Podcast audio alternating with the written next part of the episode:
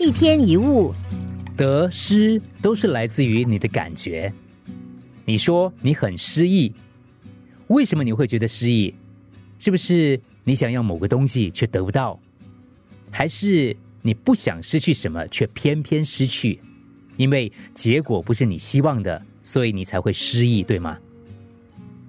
为什么你会觉得自己是一个失败的人？因为你一直在某方面很想成功。为什么你会失望？因为你一直抱着希望。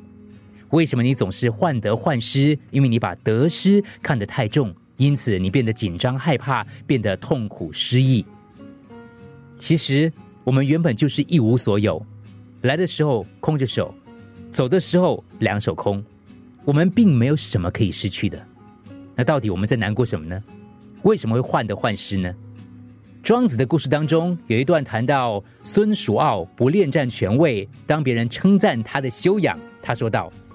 上台是别人要我上台，下台是别人要我下台，这根本与我无关。我为什么要有喜怒哀乐呢？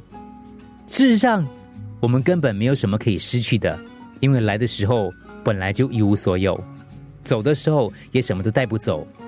你有失去什么吗？没有，对吗？